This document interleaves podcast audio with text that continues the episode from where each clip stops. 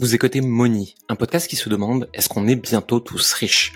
Je m'appelle Jérémy Coleman et avec plus de 15 ans dans le marketing, je m'interroge chaque jour sur des sujets comme l'argent, la vente, le marketing et l'alignement des entrepreneurs. Seul ou avec des invités, je vous partage des conseils et réflexions qui peuvent vous aider à avancer dans votre propre chemin avec l'argent.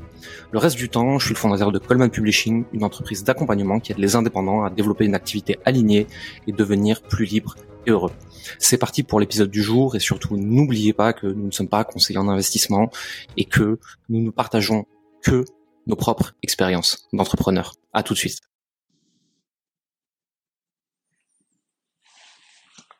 Les bons investisseurs savent gagner de l'argent en temps de crise. D'ailleurs, ils en gagnent encore plus. Mais aujourd'hui, beaucoup de personnes ont simplement peur, en fait, de l'incertitude surtout. Je parlais avec un ami entrepreneur récemment parce qu'il s'inquiète de l'hiver de l'électricité en France et de tout ce qui est en train de se passer.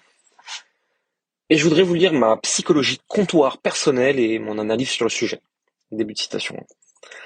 Il n'y a pas de grand reset, on est juste gouverné par des débiles et on vit une période de forte crise, euh, ça fait que commencer. Mais les coupures, c'est pas encore assuré. Faudrait un hiver très rude, les autres pays d'Europe qui sont dans la merde puisqu'on a l'obligation de partager avec eux, plus les Russes qui coupent 100% du gaz.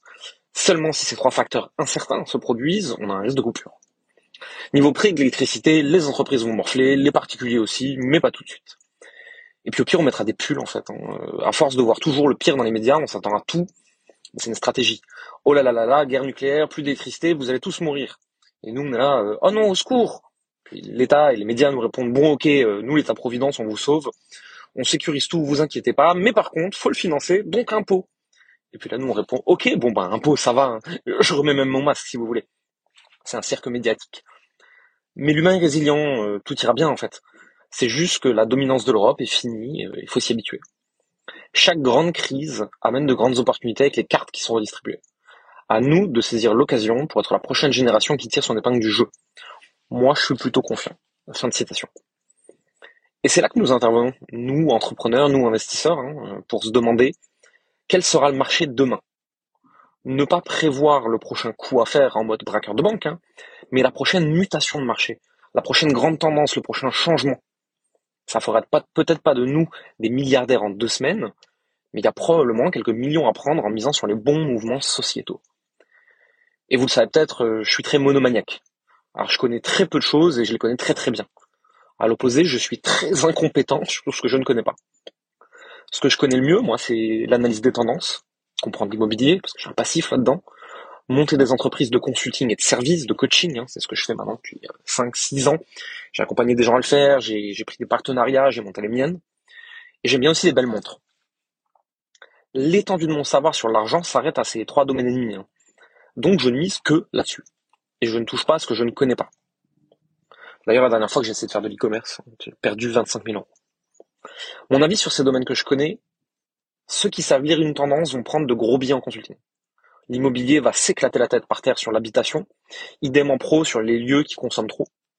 Le consulting, coaching, thérapie euh, sont des milieux qui vont croître plus que jamais, mais vont devoir se professionnaliser beaucoup plus et sera difficile d'y entrer à horizon 5 ans sans un solide bagage, aussi bien en produit qu'en marketing. Ceux qui sont déjà là ont de la chance. Hein. Pour les mondes, j'achète que des choses stables et solides qui vont augmenter, J'en porte une, les autres sont dans un coffre euh, caché, euh, j'attends patiemment. Je suis un investisseur assez calme dans l'ensemble, hein. je vise un horizon de 30 ans, pas une semaine. Je fais de longues analyses, je décide de mes positions, euh, plus je bouge plus, j'oublie. Je dois même ressortir des Google Docs pour me souvenir dans quelle boîte j'ai mis des billes en private equity, le peu de fois où je le fais. Si vous voulez perdurer pendant les crises, faites de longues analyses, ou payez quelqu'un qui sait les faire, hein. décidez d'où vous mettez votre argent et jusqu'à quand, ayez des points de sortie surtout, hein puis ne vous occupez plus et passez à la suite. Maintenant, si vous avez moins de 30K à investir en perso et moins de 100K à investir en pro, vous connaissez mon avis normalement, n'essayez pas d'investir des petites sommes pour un rendement moyen, investissez sur vous avec un cours, un mastermind, un programme, un coach, une certification qui va vous permettre de gagner deux fois plus et investir deux fois plus aussi. Bien entendu, je ne suis pas conseiller en investissement, je n'ai aucun diplôme et investir comporte des risques. Si on peut gagner vite, c'est qu'on peut tout perdre vite aussi. Je ne suis que un entrepreneur qui vous partage ce qu'il fait, ce qui marche pour lui. Faites toujours vos propres recherches. Quant à l'argent en banque avec l'inflation, euh, c'est pas fou en ce moment. Et encore pire si on a une assurance vie. C'est pour ça qu'il faut investir.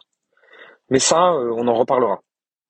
Si cet épisode vous a plu, abonnez-vous sur la plateforme de votre choix, mettez 5 étoiles et un commentaire, envoyez-le à un ami.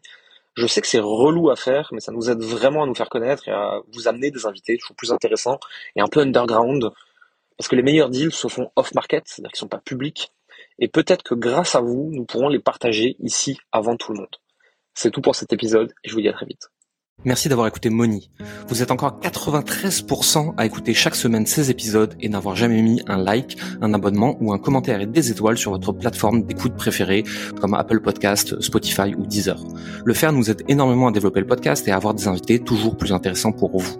Ça ne vous prendra que deux minutes et ça nous aide énormément. Merci pour votre temps, votre écoute et à la semaine prochaine.